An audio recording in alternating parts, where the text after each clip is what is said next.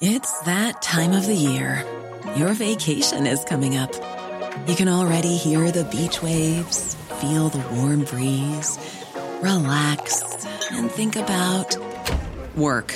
You really, really want it all to work out while you're away. Monday.com gives you and the team that peace of mind. When all work is on one platform and everyone's in sync, things just flow wherever you are. Tap the banner to go to Monday.com.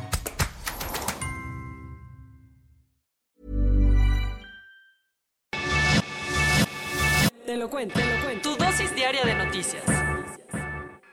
¿Qué tal hemos amanecido el día de hoy? Bienvenidos a su dosis diaria de noticias con Te lo cuento. Soy Laura Gudiño y vamos a ver qué es lo que anda pasando en México y en el mundo.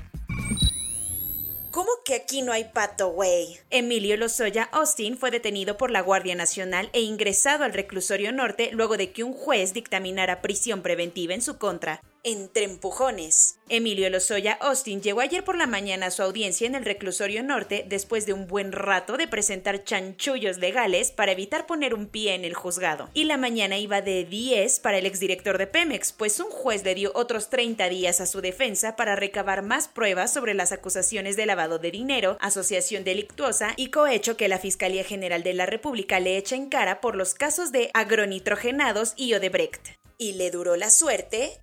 Nope, porque la fiscalía solicitó terminar con el criterio de oportunidad que tenía Lozoya y le pidió al juez que dictara prisión preventiva justificada, argumentando que el acusado tiene acceso a 2 millones de dólares, además de que en todo este tiempo no ha mostrado interés en reparar el daño. La Fiscalía General de la República también recordó la cenita de Lozoya en el UNAN, cosa que según la fiscalía es prueba suficiente de que tiene contactos que lo podrían ayudar a evadir la justicia y de que le alcanza para no tener que cenar queso de puerco todas las noches. Por todo esto, el juez concedió la prisión preventiva contra Emilio Lozoya Austin, así que la Guardia Nacional lo detuvo al terminar su audiencia y lo ingresó al reclusorio norte. El juez consideró que Lozoya tiene motivos para fugarse, así que lo mandó a pasar la noche tras las rejas. Y para que no tenga pesadillas, pidió que se tomen las medidas necesarias para garantizar su seguridad, ya que en la misma cárcel hay personas que fueron acusadas por el exdirector de Pemex.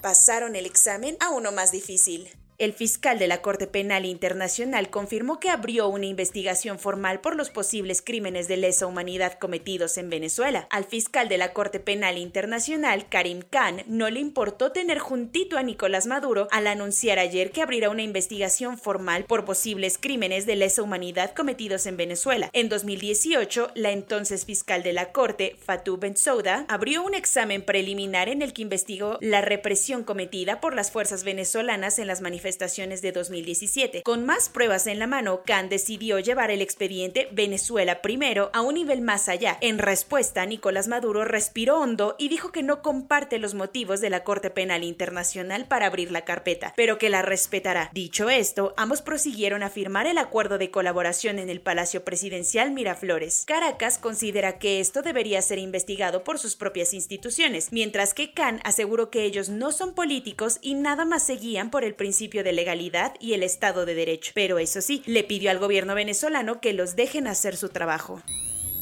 Ya veremos, dijo el ciego. Al parecer, 20 países firmarán hoy un acuerdo para dejar de financiar proyectos que utilicen combustibles fósiles. La Conferencia de Naciones Unidas sobre el Cambio Climático entró a una nueva etapa ayer, cuando los líderes mundiales partieron de Glasgow con rumbo a sus lugares de origen. Pero ni creas que la Conferencia de Naciones Unidas sobre el Cambio Climático ya acabó, porque ahora es tiempo de que las delegaciones negociadoras de todos los países saquen la calculadora y determinen cómo se financiarán todos los proyectos que los jefes de Estado acordaron en los primeros días de la reunión. Pero en esta ocasión no tendrán que lidiar con tantos números financieros porque, según adelantó CNN, ayer un grupo de 20 países acordaron cerrar la llave del dinero a todos los proyectos que utilicen combustibles fósiles, como el carbono, el gas y el petróleo. Al parecer, el anuncio formal se hará el día de hoy y en el acuerdo estaría Estados Unidos, el principal contaminante del mundo. Mientras todo esto ocurría en los salones, afuera un grupo de manifestantes se concentró para evidenciar que muchos de los esfuerzos no son más que greenwashing, una estrategia que usan las empresas para venderse como eco-friendly cuando en realidad siguen contaminando como chimeneas.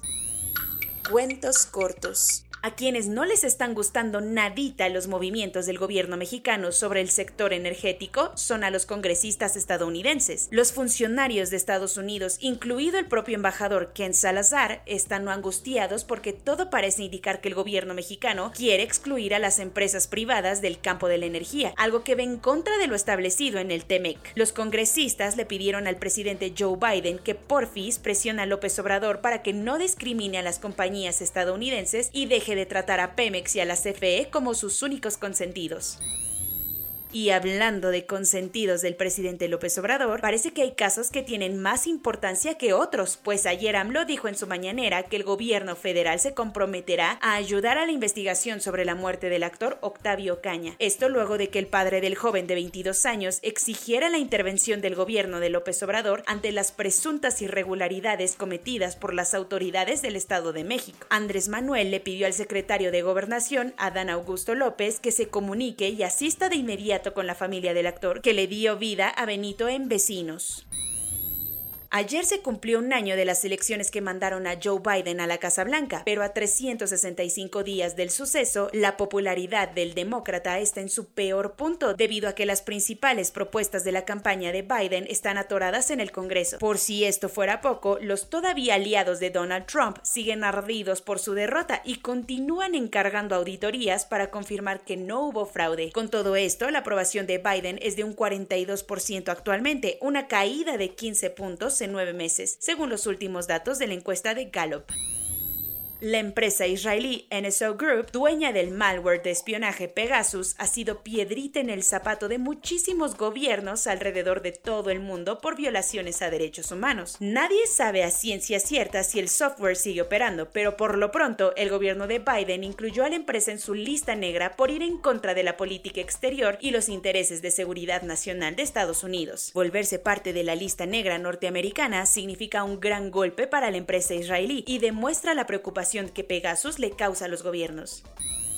La disolución del Parlamento en Portugal estaba cantada y ayer ya terminó por cumplirse, aunque esto no le cayó como sorpresa a nadie. Los nervios en el país están a tope, pues el presidente Marcelo Rebelo de Sousa anunciará hoy la fecha para las nuevas elecciones. La decisión de Rebelo para disolver su parlamento viene de que el presupuesto que el primer ministro Antonio Costa propuso para el próximo año no fue aprobado. Como nadie consiguió ponerse de acuerdo, mejor dijeron aquí lo dejamos. Y ahora la ciudadanía tendrá que votar anticipadamente si enero la fecha tentativa para celebrar las elecciones.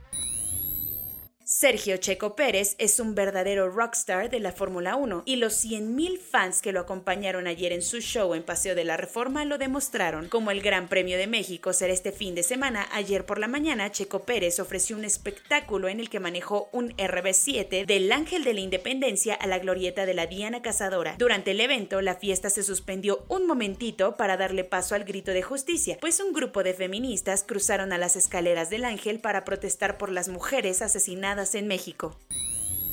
Corona News. En México, el número total de vacunas puestas es de 126.522.110. El número de personas vacunadas con esquema completo es de 60.714.988. Esto representa el 67.84% de la población mayor a los 18 años.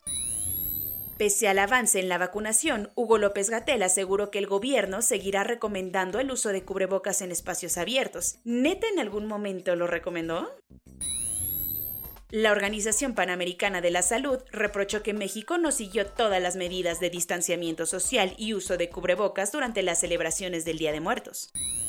Y hablando de la Organización Panamericana de la Salud, el organismo aseguró que la tasa de suicidios en México aumentó 1% durante la pandemia.